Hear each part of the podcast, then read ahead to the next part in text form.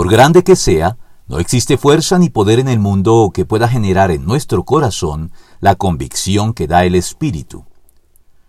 Con el triunfo de la revolución bolchevique en Rusia en 1917, Lenin declaró de manera desafiante, la electricidad reemplazará a Dios, indicando con ello el carácter oficialmente ateo del comunismo marxista que dominaría desde entonces en la Unión Soviética, constituida a su sombra antes de su colapso y disolución en 1991.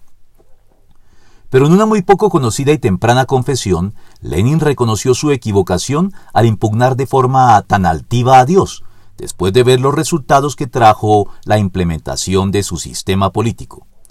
Cometí una equivocación. No había duda de que se debía liberar a una multitud oprimida, pero nuestro método solo provocó más opresión y masacres atroces.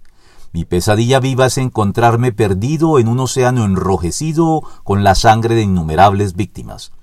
Ahora es demasiado tarde para alterar el pasado, pero lo que se necesitaba para salvar a Rusia eran diez franciscos de Asís. El reto de Dios puntualizaba al respecto que juzgar al marxismo solo por su componente ateo es superficialidad inaceptable en los tiempos actuales. Despojado de su dogmatismo antiespiritual, este sistema deja lecciones valiosas. Lo que preconizó sobre el nuevo hombre y la nueva sociedad no se halla lejos de la doctrina cristiana de la regeneración.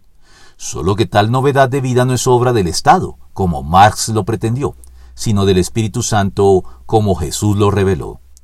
En la Unión Soviética quedó así demostrado lo declarado por el profeta.